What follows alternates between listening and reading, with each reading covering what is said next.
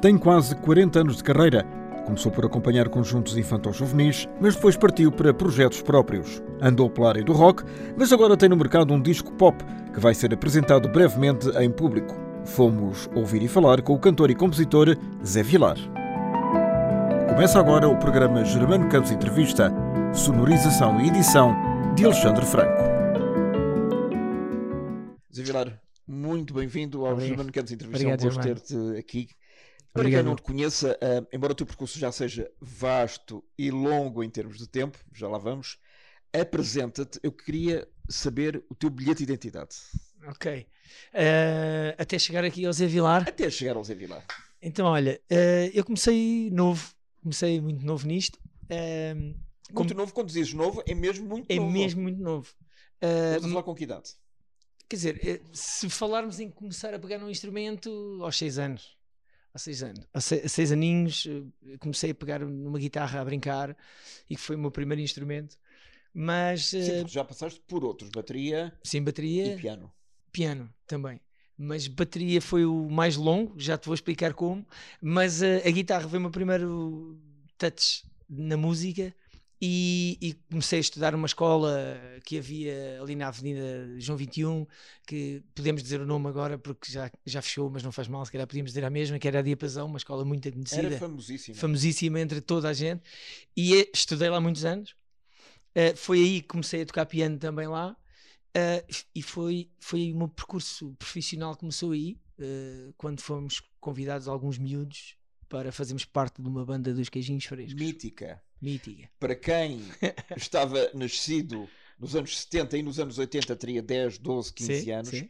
é uma banda que faz parte de, do nosso imaginário e da, da nossa adolescência. Sim, sim. E os queijinhos frescos?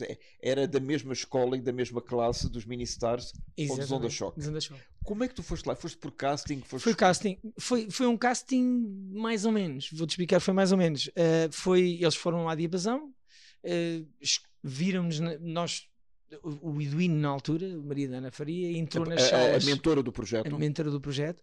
Entrou nas salas uh, sem nós sabermos quem era, porque a Ana não foi. E, porque a Ana era muito conhecida Sim, nessa altura. Ela, ela, era, ela estava na retaguarda. Exatamente, ela era muito conhecida. E, e, pronto, e foi um bocado assim. De repente recebemos um.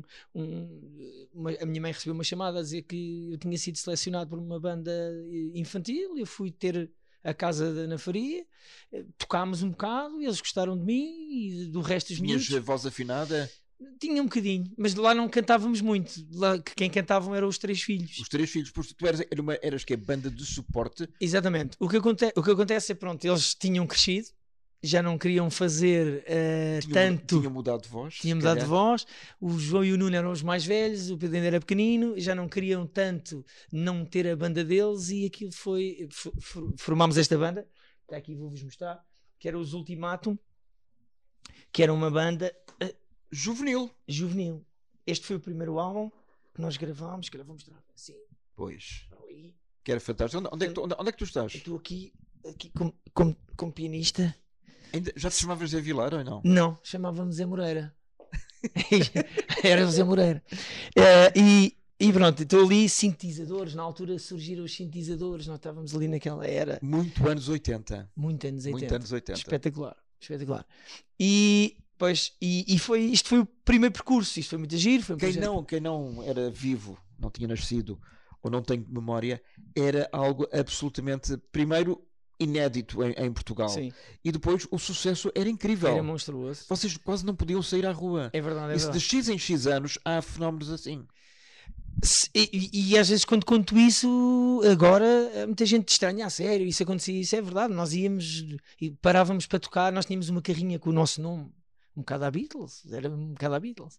Íamos ao Porto tocar e, e, chegávamos lá, era uma enchente de gente para nos ver, aos berros e tudo atrás de nós. E é, sem internet, sem, sem nada, nada, Sem nada. O mais básico, básico que... possível. Muito giro, muito giro. Foram anos eh, espetaculares, aprendi imenso. Que memórias é que tu guardas dessa? As boas e, obviamente, as menos boas? Sinceramente, as menos boas podiam ser, se calhar, a malta na escola que gozava connosco tipo, olha o queijinho fresco, chamavam-me queijinho fresco. Eu não ligava nenhuma, porque depois, na realidade, quando eles viam o sucesso que nós tínhamos, era acabavam alguma dor de um, cotovelo, cotovelo, digamos. E, mas uh, sinceramente não tenho mais memórias desse, desse tempo. Era aquela questão de ultrapassar aquela vergonhazinha inicial de entrar no liceu e toda a gente olhar para ti e te apontar como o Guijinho Freire. Sim, porque Epá, vocês eh, conheciam-se, era através da televisão, da RTP. Da televisão, íamos muito à televisão, tocávamos muito ao vivo, uh, fazíamos todos os programas que havia televisão, não é? Mas nunca foram ao Festival da Canção, por exemplo? Nunca fomos ao Festival da Canção. Mas por alguma razão? Não, nunca, nunca aconteceu. Nunca se propôs, mas talvez até. Era engraçado porque tantos cantores da época tiveram sucesso uh, foram apresentar-se, é? Sim, também. Uh... Sim. Eu, eu, porque nós também aparecemos numa altura em que eles também já eram conhecidos, ou seja, não sei se havia essa necessidade de, de se apresentarem de alguma forma, porque o sucesso da Ana Faria era imenso, eles, os três, também era imenso o sucesso com a mãe, e nós, quando aparecemos, já aparecemos nesse sucesso deles, ou seja. E o vosso registro uh, havia rivalidades entre os, esses três grupos, pelo menos entre estes três. Entre os Onda Choque, os Mini-Stars. Eu, vou-te dizer, Germano, olha, uh, nós, os Ultimato e os Onda Choque, pertenciam à mesma editora, editora e agência. Os Mini-Stars não. Havia aqui um bocadinho de competição, mas. Era, era como o Nuno da Câmara Pereira e o, o Pinto Basto. Provavelmente. Era a mesma coisa. mas uh, mas, mas uh, os Mini-Stars e os Onda Choque eram um grupo uh, de dança musical. Nós éramos instrumentistas, era diferente. Nós éramos uma banda. Já estavam mais a, além. Sim, nós tocávamos instrumentos ao vivo e fazíamos. Sem playback. Sem playback. Muitas vezes em playback, vou-te confessar também, porque nós fazíamos tipo às vezes três concertos por dia, mas tocávamos em sítios gloriosos, tipo o continente. Ir ao continente tocar era incrível porque o continente quando abriu em Portugal era assim um espaço que toda a gente gostava de visitar, né? ali na, na, o continente da Amadora. Nós fazíamos sessões de autógrafos com filas intermináveis. Uh, pronto, e pela minha letra consegues ver a que idade é que eu tinha, né? Estou aqui Zé Moreira, se tu vis a minha assinatura é quase ridículo, com uma bolinha. E aqui és 14, 14 Devia ter 12 anos. 12, 12, anos. 12 anos. Olha, e as miúdas? As miúdas do couro. Não, as miúdas atrás de vocês. Ah, atrás de nós. Claro. Havia muitas. Confesso que havia muitas. E as do couro também. as do couro também havia muitas. Mas era giro. E eram atrevidas ou não? Uh, sim, pá. Mas nesta altura tu és ingênuo, não é? Quer dizer, nós ouvíamos bocas e tal, e vinham ter connosco e queriam tirar fotografias connosco. Não é tipo Zé faz-me um filho. Não, não. Ainda, Nessa ainda altura ainda não, nem eu sabia o que, é que era isso, que era, com 12 anos. Mas, uh, mas pronto, era engraçado, foi momentos uh, giros. Uh, tocámos em programas muitas giras, em salas muitas giras. Por exemplo, no, no, no pavilhão do de, de desportivo Carlos Lopes. Pavilhão dos desportos. Desportos, desportos, que era, por acaso era na rua da minha avó. Uh, a rua da minha avó era essa rua, precisamente Sidónio Pais, e eu. Uh, Ali ao pé do Parque Eduardo VII. Opa, em frente ao Parque Eduardo VII, onde eu cresci, e daí também o conceito do meu disco, onde eu cresci a ouvir tertúlias musicais, que havia muito esse culto, de certeza que te lembras disso. Uh, os artistas e, e, não só artistas, engenheiros, arquitetos, juntavam-se em casa uns dos outros a jogar as cartas e a falar sobre política e futebol e eu cresci nesse ambiente, onde havia tertúlios musicais em casa da minha avó, com a Amália, com, com, com o Raul do Negro, eu convivi e tenho gravado. O Raul Indipo. O Raul Indipo. Mais, mais tarde Indipo, quando, quando, Indipo, exatamente. quando se desfez o, o Negro. O Du. Já agora, quando, se, quando os queijinhos frescos acabaram, tu sentiste um vazio, seguramente? nós estávamos. Uh, sim, porque aquilo foi uma queda de protagonismo gigante, não é?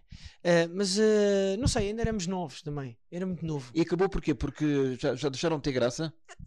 Eu acho que foi, sinceramente, nem te consigo dizer. Uh, eu acho que foi realmente foi um bocado isso. Uh, nós crescemos, se calhar já não nos revíamos também numa, numa banda infantil. Uh, provavelmente a Ana também pensou o mesmo. E acabámos por cada um seguir a sua vida. O João tinha outros objetivos. Eu acho que o João atualmente e o Nuno nem sequer fazem música. O, o Pedro, sim, eu sei que é maestro, até em Londres, acho eu. E, e ele, ele também, nesta altura, já tocava que nem um monstro, piano. Uh, e eu acho que depois seguiram caminhos diferentes. Hoje em dia tem. Tu, tu chegaste a gravar os, o Brincante aos Clássicos? Não. Não. Não. Foi, foi, dos, foi, foi dos álbuns mais famosos dos Cajinhos Dos Cajinhos Frescos. Isto, é, é isto que eu te queria dizer. Uh, uh, quando nós falamos em queijinhos frescos, nós tocávamos com os filhos da Ana Faria, dos queijinhos frescos. Nós não atuávamos com a Ana, quer dizer, atuámos uma vez ou outra, mas não havia, não era a Ana Faria e os Ultimato, era a Ana Faria que existia com o projeto dos filhos e os filhos tinham uma banda que era os Ultimato. Qual é a razão de me dizeres que não se é dia de sol? quer ir ao futebol. Qual é a razão de me dizeres que não? Se eu quero passear antes de ir estudar. Gostava de saber porque é que os pais não deixam fazer o que gostamos mais. O vosso lema de pessoas sensatas é para uma coisa boa, vinte coisas chatas. Estou a pensar que estão a exagerar. Se eu fosse mesmo assim, não gostavam de mim. Eu sei que às vezes estrago a brincadeira, mas é para que cresçam da melhor maneira. Sabem que o meu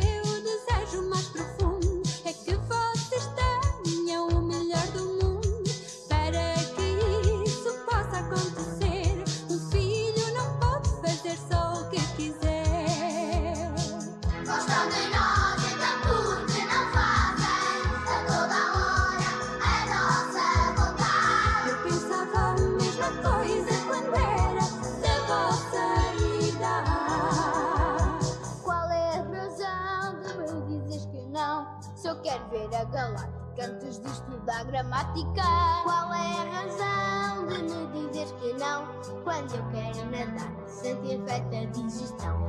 Gostava de saber porque é que os pais não deixam fazer o que gostamos mais. O vosso lema de pessoas sensatas é para uma coisa boa, vinte coisas chatas. Olhos brilhantes, sorriso divertido. Custa dizer que não a um filho querido. Quando me pedem uma coisa a mim, tenho logo vontade de dizer que sim. Mas se as crianças na vossa idade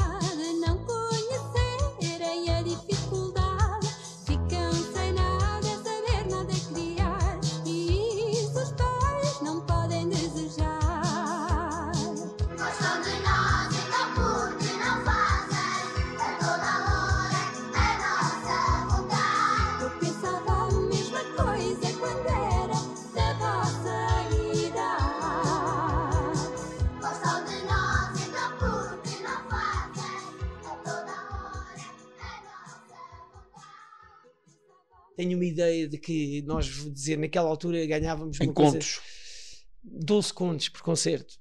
Era uma coisa assim, 60 euros por concerto. Que para nós era a loucura. Vou-te dizer que comprei montes de instrumentos musicais, comprei as minhas primeiras motas com os cachês que ganhava e, e era engraçado. Era a minha mãe que geria isso, não fazia a mínima ideia se estava a ganhar muito ou pouco. Ah, mas era engraçado, não é? Éramos, na realidade, éramos mesmo profissionais. Éramos profissionais. Mas com gozo, não é? Claro. Então, e depois desses, desses passos iniciais, o que é que se seguiu? Olha, foi nos ultimatos que eu comecei a sentir. eh, Eu tinha jeito, tinha jeito, toda a gente dizia que eu tinha jeito, mas eu comecei a sentir assim uma paixão especial pela, pela bateria. Tanto que a primeira bateria que eu comprei foi ao baterista dos Ultimato, que éramos amigos já há uns tempos. E, e entre as coisas da vida, né? entre estudar e pensar ali aos 16, 17 anos o que eu gostava de fazer da minha vida, decidi eh, estudar um instrumento à séria, não é? E seguir eh, a minha convicção de que eu sempre quis ser ou desportista ou músico. Uh, desporto, eu gostava era de futebol, mas a minha mãe não apostava na carreira de futebol, que naquela altura havia assim um culto também à volta do futebol, que quem ia para o futebol é quem não Era um queria bocado estudar. eh, o, o futebolista e, e- e o ator. Exatamente Eram, eram pessoas mal vistas. mal vistas. E a- na realidade ela não me deixou seguir esse sonho que gostava de até ter concretizado, mas música também era um, um sonho a seguir. Epá, E agarrei-me a estudar bateria 8, 10 horas por dia. Eh, e o nosso sonho nessa altura é tocares em palcos grandes, é tocares com, com vários artistas conhecidos. Quem é e- que era o teu ídolo? Era o Phil Collins? É, gosto muito dele, é verdade. Tu começou como baterista, E acabou como cantor. nos, nos Genesis e acabou lá à frente como, Como cantor. como cantor. Pá, espetacular, é uma referência incrível, não é? Por acaso tenho muita pena, nunca ouvi ao vivo. É, vi. também já, já não vais a tempo. não vou a tempo, que ele está mal, mas eh, um artista de referência também para mim, podes, podes ter de referência para mim e para uma E geração para uma inteira. geração né? inteira. Ah, e pronto, e foi, olha, mas pronto, estudei coisas até do Phil Collins. Ah, segui esse caminho, toquei anos e anos e anos com artistas e foi uma experiência espetacular, mas sentia sempre que não era. ah, Não era aquele caminho. pronto, vou dizer assim, mais moderno, não era a minha cena. Claro. A tua praia, como A agora, minha praia. agora como se costuma não, dizer. A minha praia era, sempre foi ter bandas de originais. né? Eu toquei sempre com o meu irmão. O meu irmão era músico também e é. É baixista e guitarrista clássico. E nós tínhamos bandas de rock. Sempre, sempre tivemos bandas de rock. Esta banda existiu muitos anos, os Maze Lab. Nós gravámos dois discos. Este é o primeiro. Aliás, há quem diga que as melhores canções românticas partiram de, de grupos de heavy metal ou de Sim, rock. sim, sim. Muito, muito dessa história existe. Nós eh, fomos. E os muito- Stones, Rolling Stones, são, são exatamente Sim, a prova sim. viva disso. disse. Nós, eh, eu fui muito influenciado pelo meu irmão, que tem mais 6 anos que eu. Ouvia. Faz toda a diferença. Faz muita diferença. Ele ouvia Queen. Não é diferença de idade, é diferença o facto de Sim, sim. influenciar o irmão sim, mais novo. Sim, influenciou muito. Eu, por acaso, nu- nunca falo muito disso, mas é verdade. Quando olho para trás, eh, o meu irmão teve muita influência em mim. Porque, porque ele comprava os vinis disto, punha-se a ouvir e eu gostava, e hoje em dia ainda sou apaixonado por essas bandas todas. Tu acompanhava- causa acompanhavas os vinis com a bateria? Muitas vezes. Que era difícil porque não ouvia quase, porque nós tínhamos aqueles giradiscos em casa que as colunas também eram limitadas e aquilo era limitado. Muito difícil estudar um instrumento à séria nessa geração. Não, e, e sobretudo a bateria. Como é que tu. Porque nós temos ideia que a bateria são 6, 7, 8 horas por dia.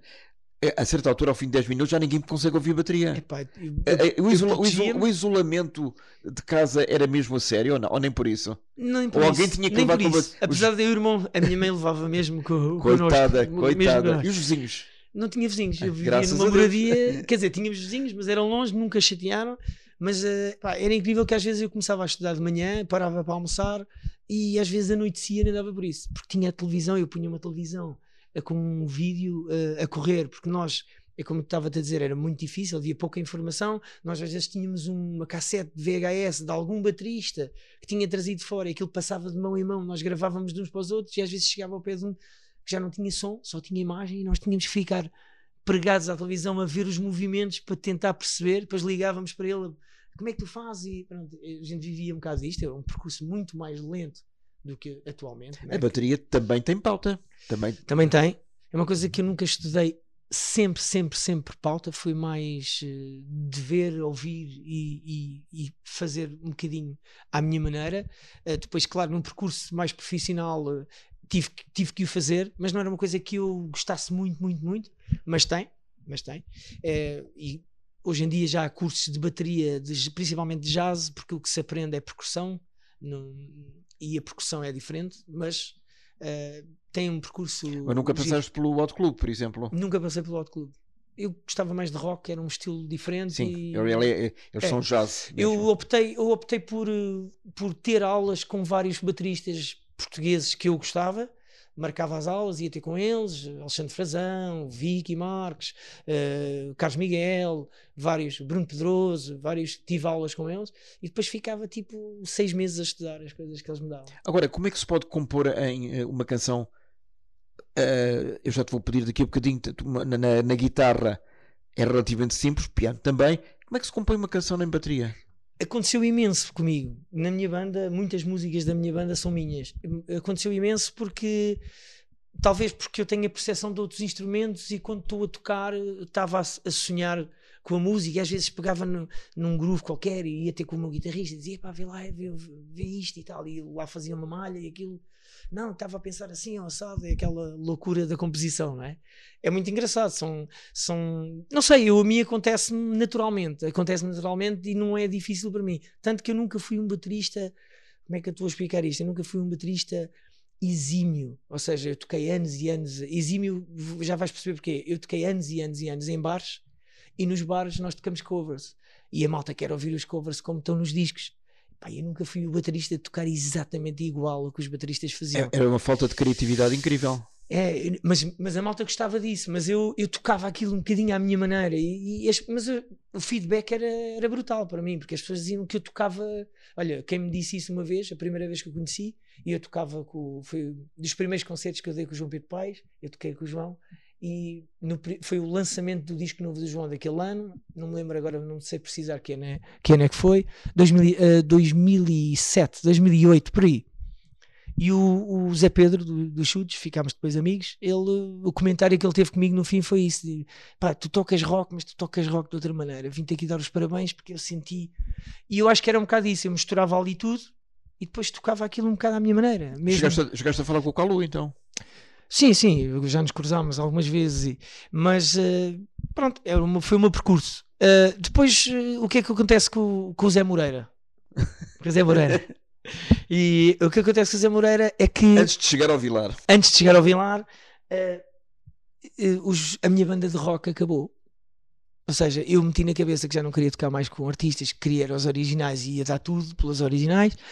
Eh, e nós gravámos Mas um segundo- muito, mas muito difícil. muito difícil, sempre muito difícil, muito investimento que na altura os músicos que vivem só da música não conseguem, não conseguem eh, pagar esse investimento e eh, gravámos o segundo álbum, até correu bem, até fizemos alguns concertos, as pessoas, o feedback era bom, mas nunca conseguimos entrar numa rádio premium.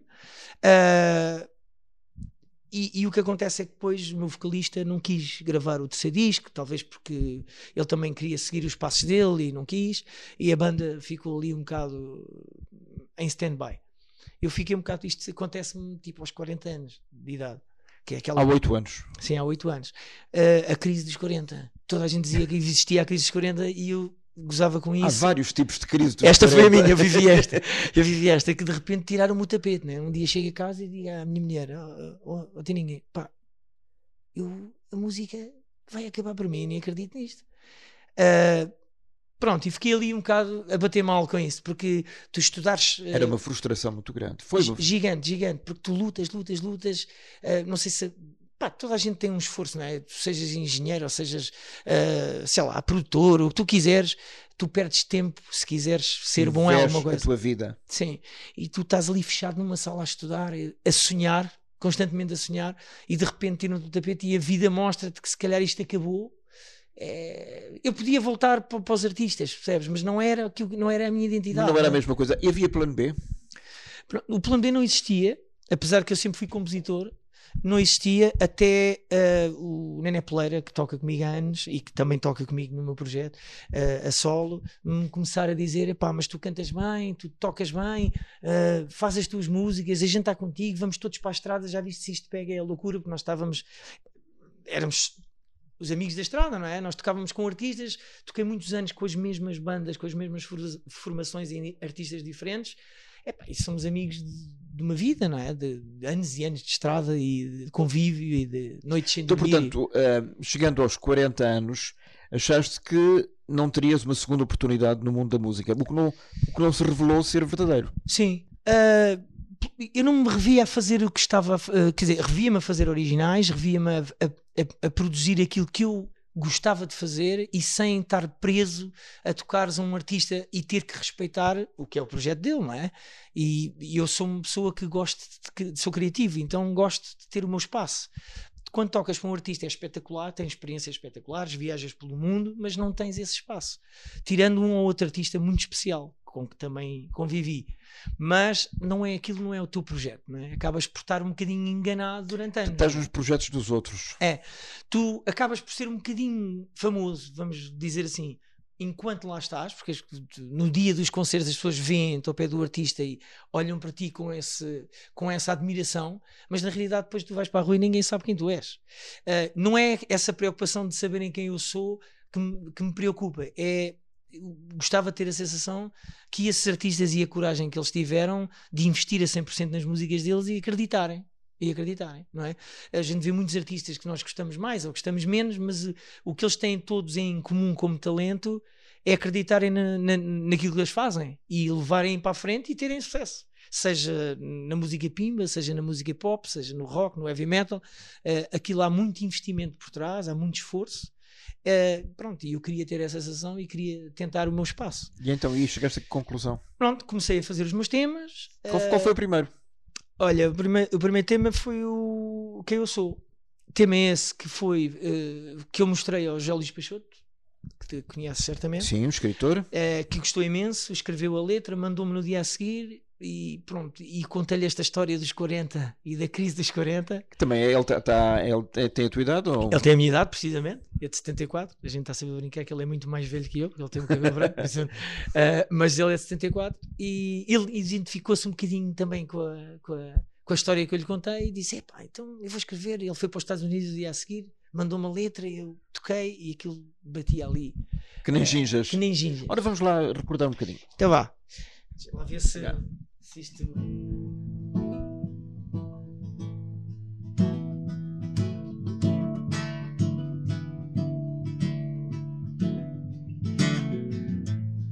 Aqueles tempos vividos lá atrás.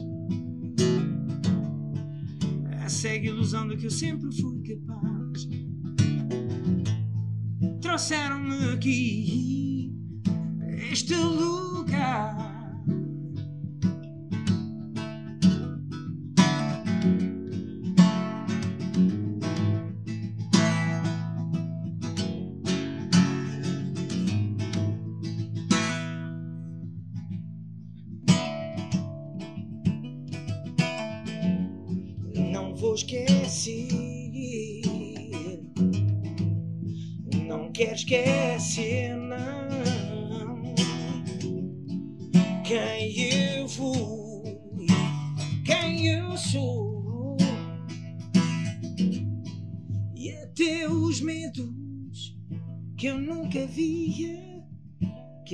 Alimentava quando sofria.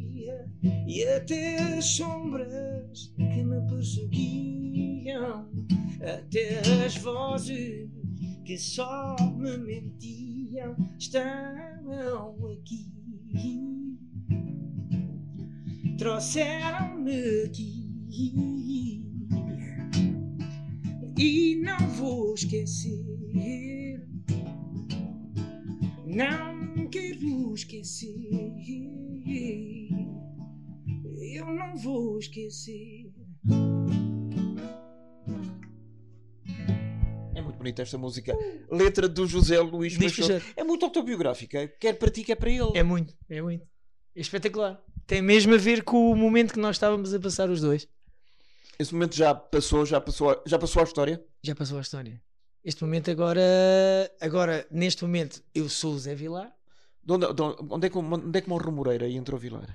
Olha, o Moreira, porque eu achei que era giro. Vilar, eu tenho Vilar no meu Com nome. dois L's. Vilar com dois L's, Não Vilar é, de Souza. não- não é um Vilar qualquer. Não, Vilar qualquer, e já te vou explicar porquê. Ah, o meu ah, é um nome de família. Eu tenho um, um, um bisavô pintor, que é aquele quadro é dele, Alberto Souza. Ah, e e eu- o, o Vilar de Souza é um nome que roda na minha família da parte artística. Ah, e eu quis pôr um ponto final eh, na questão de me verem como o Zé Moreira baterista e agora eh, quis ser visto como o Zé Moreira cantor e, e intérprete das músicas dele e guitarrista e estudar este instrumento como eu estudei bateria.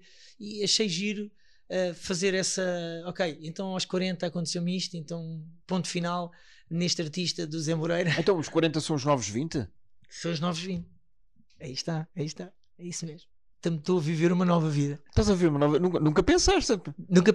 Não, quer dizer, por acaso é engraçado. Eu, há pouco tempo estava a falar eh, com um amigo meu e estava-lhe a dizer: por acaso é engraçado. Muitas vezes que tocava e, e que estava a tocar e olhava para guitarristas amigos, achava, pensava muitas vezes que devia ser engraçado tocar bem guitarra eh, e cantar. Devia ser giro. Ser um frontman com atitude, né? tocar, solar bem e não sei o quê. E eu tive, estou a batalhar por isso. Estou a batalhar por isso. Mas, eh, mas atenção que o meu disco sai eh, a dias de, de nós 2020. e 20 do, 10, 10 de março Três dias antes, três, quatro, dois, cinco três dias antes de fecharmos da primeira, da primeira- do da primeira, não é pandemia, do primeiro confinamento. com o primeiro confinamento. Foi, ou seja, o disco aos 40 começa a- começam a surgir estes temas, começam a surgir ideias, letras, composição. É um processo que demora. eh, e gravei o disco em 2019. Em- preparámos uma série de patamares até 2020 E depois? e depois pumba. E como é que se faz para ultrapassar isto? Recorres às redes sociais, à, Foi. à- Aliás, à o- internet. O nosso processo tem sido, tem sido esse eh, eh, e recorre-se às, às redes sociais. Nós, mesmo assim, em pandemia, conseguimos fazer vários concertos ao vivo. Depois conseguimos também o apoio do, do- do- da, da Cultura 2020 e conseguimos fazer uma tour muito limitada em termos de. Depois as coisas foram abrindo, foram fechando. Tinha- havia muita gestão Sim. ao Para- momento, E que estamos a falar a coisa de um ano, dois anos e já parece uma eternidade. uma eternidade. Esta que é a verdade. É isso. Nós fizemos, não nos podemos queixar. Eu acho que a gente teve momentos giros ao vivo, muitos concertos eh, que ficaram muito marcados para mim e, e para as pessoas que já me seguem. eh, e, e foi um, um processo muito ativo. Nós tivemos bastante, bastante eu tive, bastante, como Zé Vilar, tive bastante ativo durante as, eh, do- de- todo o processo da pandemia até agora. Até agora. Eh, e pronto, foi difícil, mas nós tivemos várias ideias, conseguimos reinventar o projeto, mas claro que depois há aqui uma parte limitada da parte de, de o promover noutros, noutros âmbitos que não podia acontecer. Então chegamos ao dia 2. Ao dia 2, ou a este ano de 2022, que realmente marca para este disco, para este primeiro disco, uma fronteira entre o antes e o depois. Exatamente, exatamente. E, e pronto, nós estamos agora neste processo de voltar a tocar ao vivo. Eh, em novembro vamos ter, vamos ter novidades a partir de novembro, provavelmente 25 de novembro já temos uma novidade engraçada. Estamos a preparar vários concertos por mês que queremos fazer.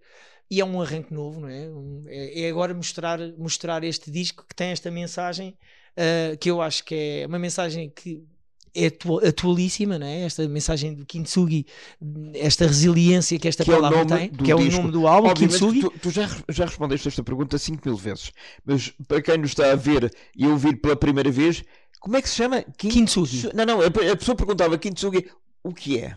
Vem do Olha, Japão. Kintsugi é, um, é uma palavra japonesa que vem de uma técnica japonesa que nós representamos aqui um, um bocadinho no disco, de, eh, de consertar ehm, peças de porcelana eh, que estão partidas com uma resina de ouro. As peças, na realidade, as peças que estão partidas eram, eram supostamente listo e eles, eles acharam que se remendassem essas peças com esta liga de ouro, que elas se, se transformavam de novo esbeltas e completamente originais porque nenhuma peça parte de forma igual. Ah, acharam que isto na sociedade podia ter um reflexo super positivo. Ah, e na realidade isto são, isto- este, este disco é um disco ah, biográfico de histórias reais minhas ah, e, e são histórias que acabam positivas que têm uma certa resiliência E queres deixar isso aos teus filhos, é? Como, como herança? quero Esta, esta primeira, este primeiro disco, não é? Este primeiro disco, sim, eu acho que, que sim, quando eles um, daqui a uns anos largos, quando virem este disco do pai, vão, vão ouvir as histórias e vão conhecê-las, que eles conhecem. Eles têm que idades agora? O meu filho mais velho vai fazer 18 este mês que que vem, Portanto, vai, vai chegar à maioridade. vai chegar à maioridade.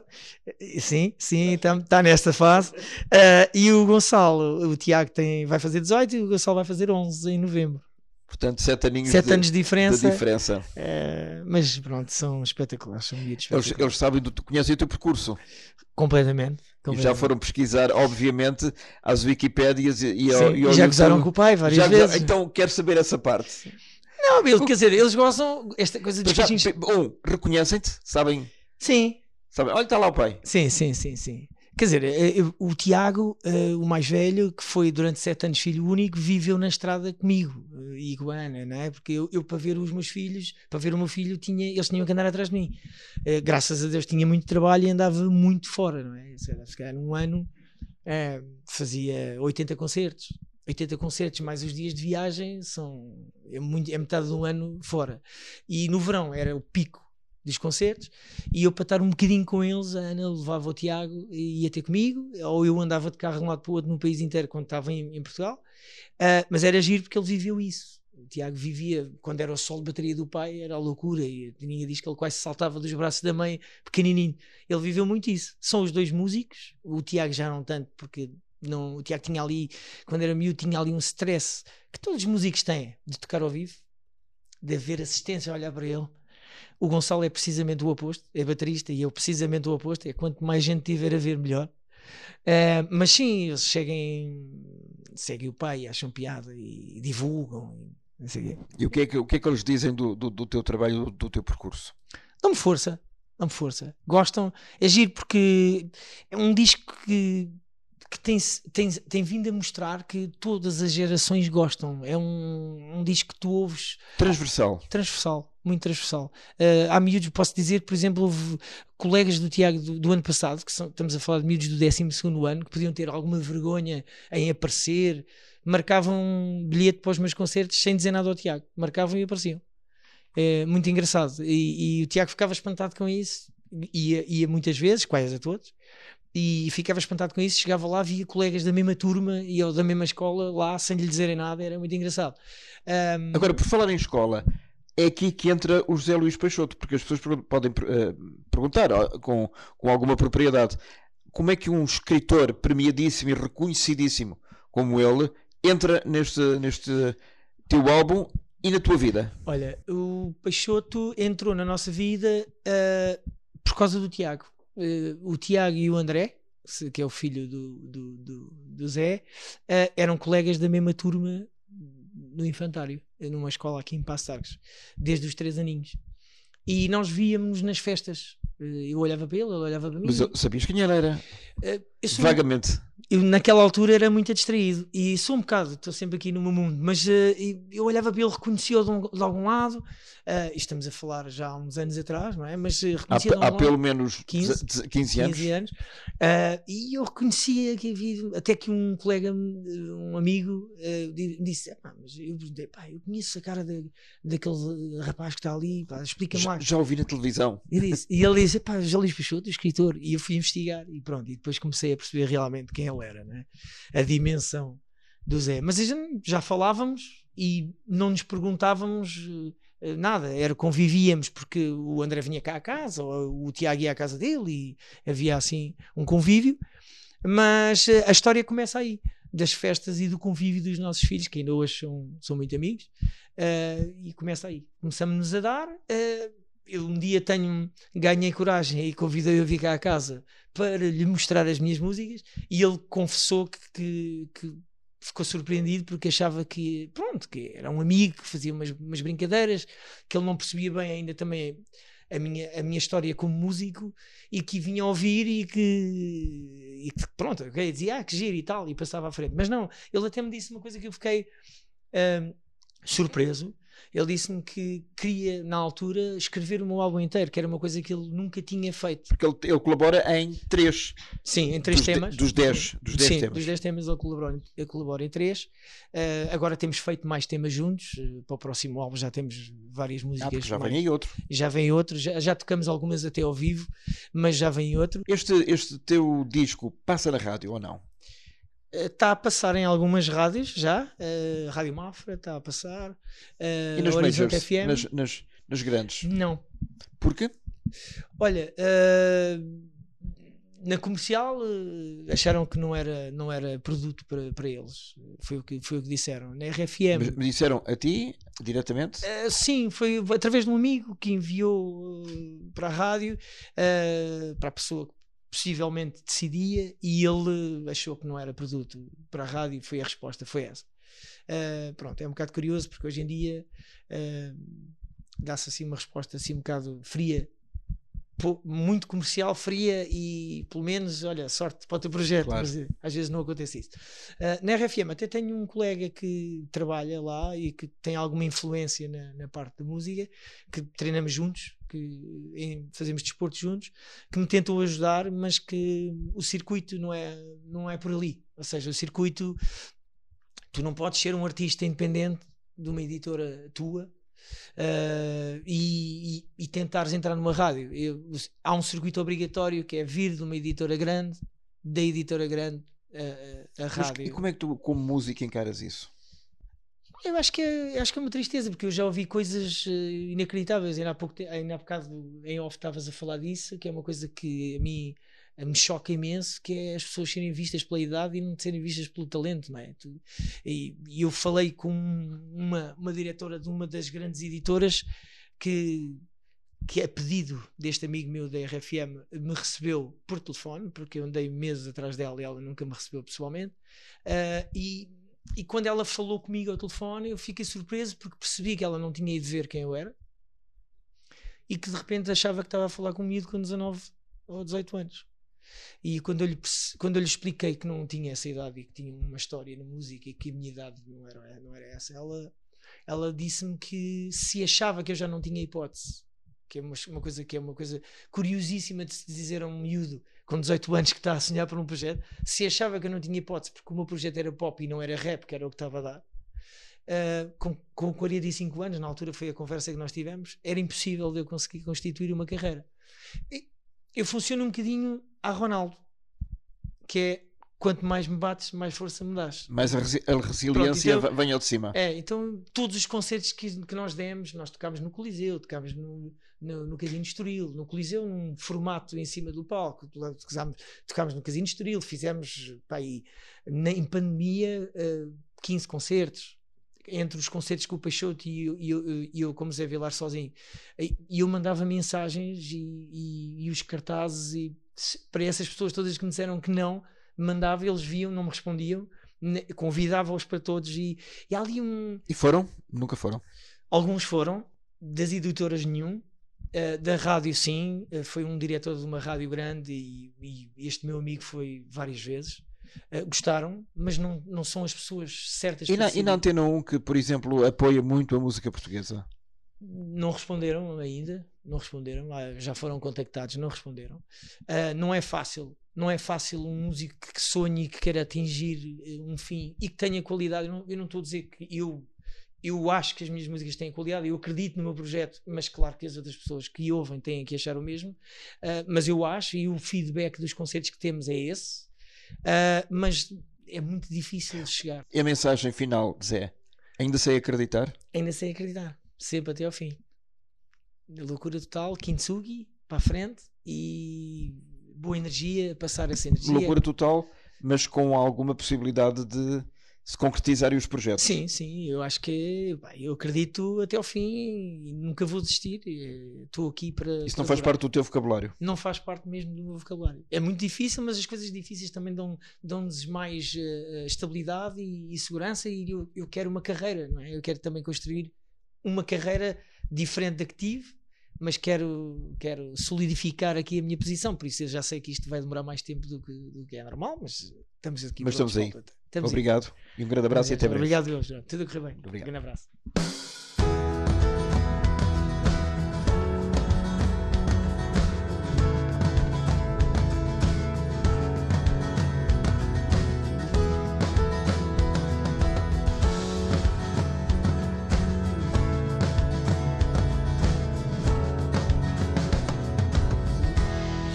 sei tudo o que pensei saber que esqueci o que não aprendi e só sei que ainda espero por ti.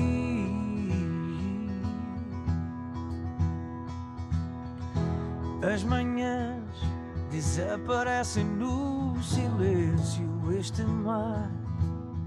O que tenho para te dar? tem a cor, o brilho do teu olhar.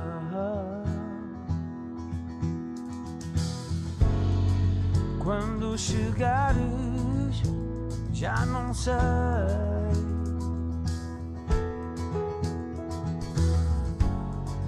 Perdi o norte e perdido, sem saber onde estás onde estou sem sentido,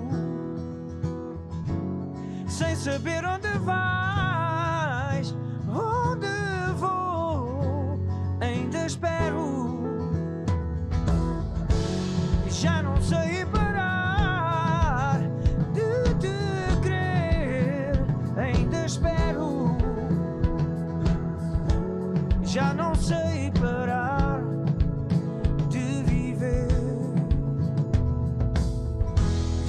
sei tudo o que pensei saber, o que esqueci, o que não aprendi.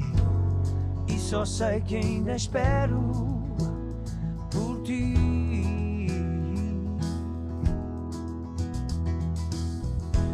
As manhãs desaparecem do silêncio, este mar, o que tenho para te dar tem a cor, o brilho do teu olhar.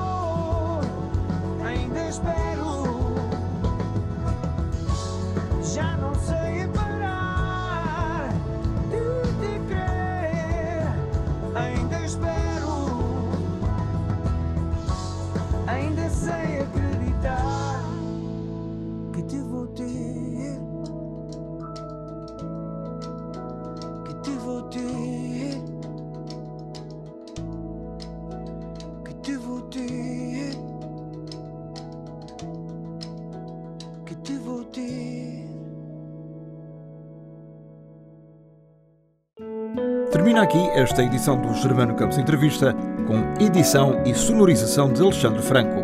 Até à próxima.